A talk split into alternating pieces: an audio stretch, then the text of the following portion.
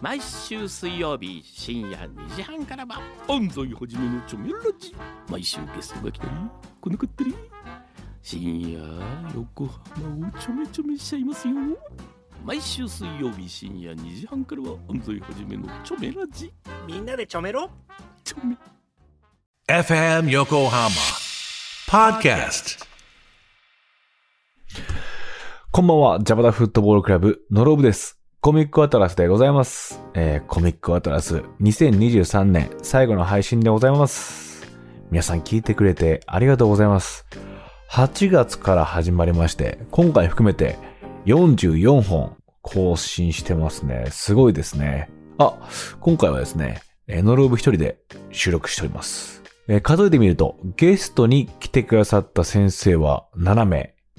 雪村誠先生、荒井秀樹先生、浅田博之先生、真鍋昌平先生、大原澄人先生、前月淳先生、久米田浩二先生。振り返ってみると、そうそうたる先生方にお越しいただきました。コミックアトラスやってよかったなとしみじみ感じてます。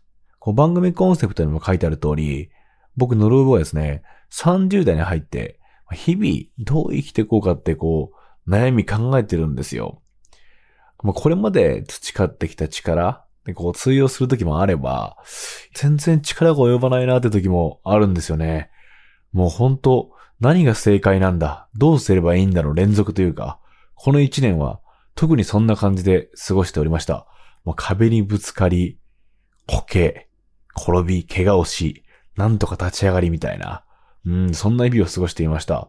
まあそんな中ね、まあ、漫画っていう言語、僕にとって一番理解しやすい言語で表現してくださっている先生方の話っていうのは参考になりまして、もう8月から12月、この4ヶ月での僕の変化はかなり大きな変化だったんじゃないかなと感じています。もしかしたら皆さんお気づきかもしれないんですけど、各インタビュー会のタイトル、これは僕が個人的に特に響いた言葉をタイトルさせてもらってます。なので、このタイトルを見れば、ああ、ノロブここで響いたのかってわかると思うんですが、そのタイトル、そして先生方、一人一人に、まあ、どんなことを感じたのか、ちょっとこの後紹介していきますんで、2023年最後なんでね、ちょっと総括みたいな内容にしたいと思ってます。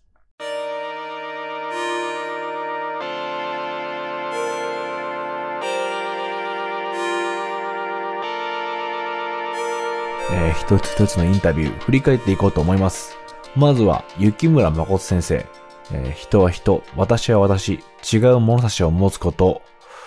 いやー、このインタビュー、初めてのインタビューで、とっても僕緊張していたんですが、雪村先生が優しくて、話しやすくて、とても助かりました。こう、インタビューしてる中で、あ、雪村先生ってもうトルフィンそのものなんだなって、いうふうに思いました。怒ってて、戦っていて、人を許し、今もね、戦い方を変えて戦っている感じ。明確な答えがないものに挑み続けている感じ。その姿にはこう勇気をぐっともらいましたね。そして、荒井秀樹先生。自分の生き方を更新する方が多分楽しいし面白い。荒井先生の面白がるっていう考え方は、きっと多くの人を楽にするんじゃないかなと思いました。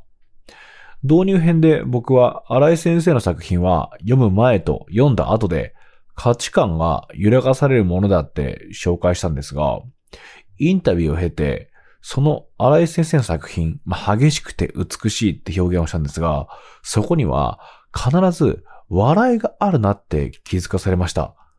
うん。この笑う、自分の変化を笑っちゃう、楽しんじゃう。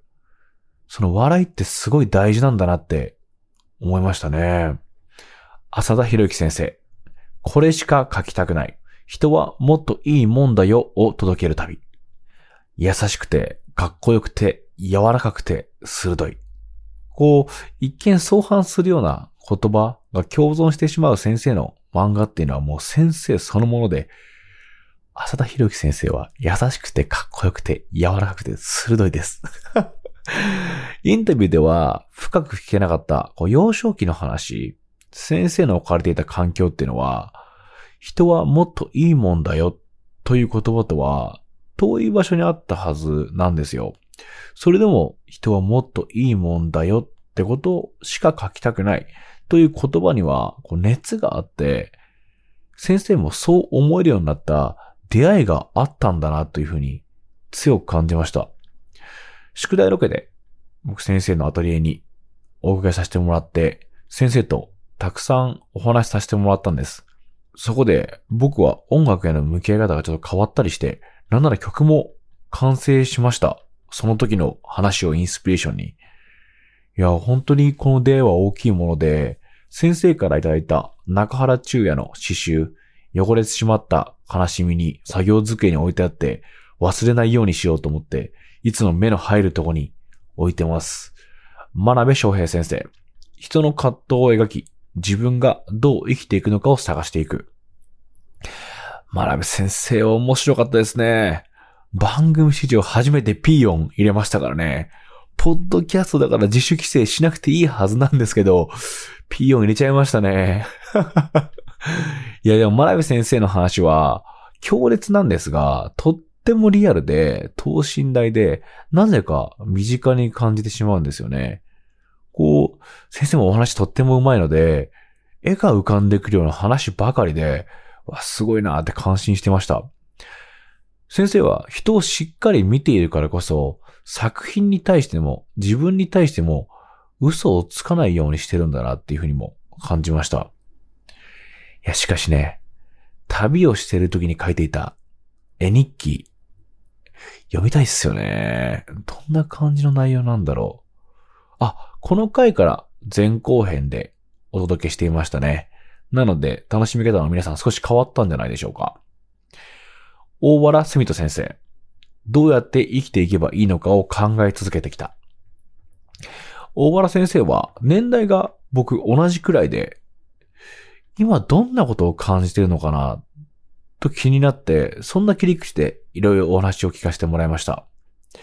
やっぱり同年代ってこともあって、近い感覚で感じてることもあれば、まあ先生の経験や環境から見えている世界っていうのも興味深くてですね、あ、そういう風に見てるんだなとか、なるほどっていうところはたくさんありました。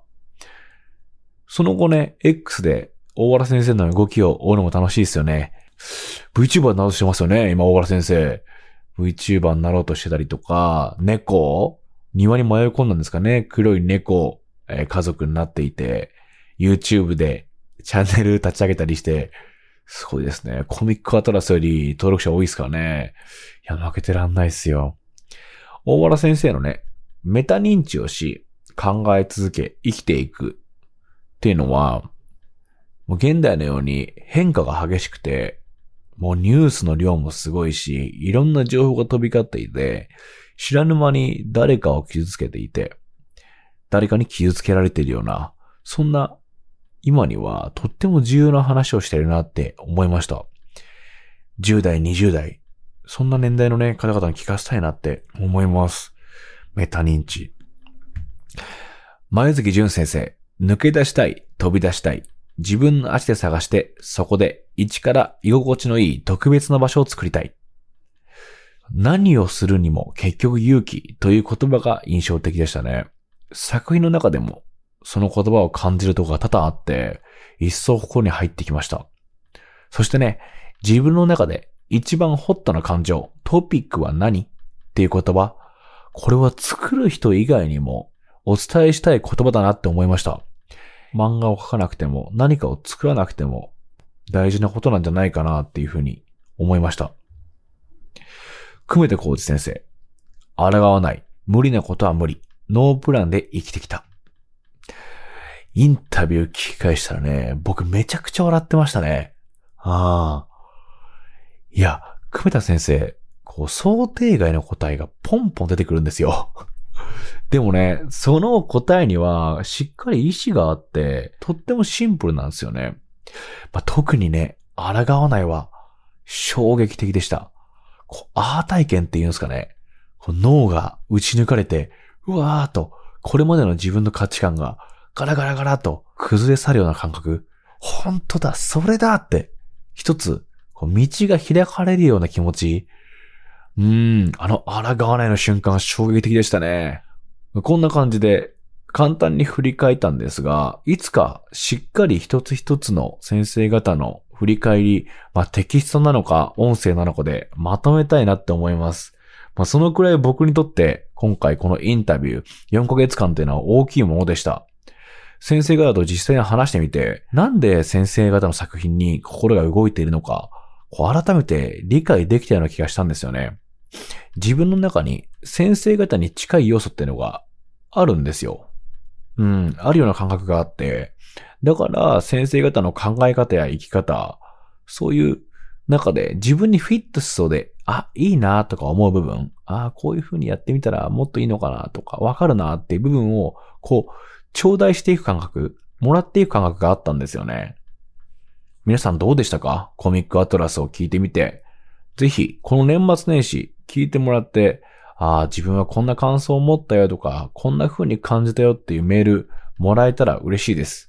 ca.fmyokohama.jp、ca.fmyokohama.jp まで皆さんからのご感想メールお待ちしてます。年始そのメールが届いていることを祈って僕は年末にね、入りたいと思っております。2024年も先生方へインタビューをし、えーリスナーの皆さんとたくさん漫画について語り合いたいです。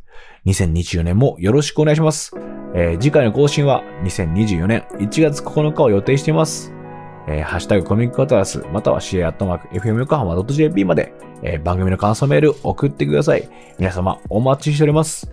今年もありがとうございました。お送りしたのは、ジャバタフットボールクラブ、ノロブでした。では、私を。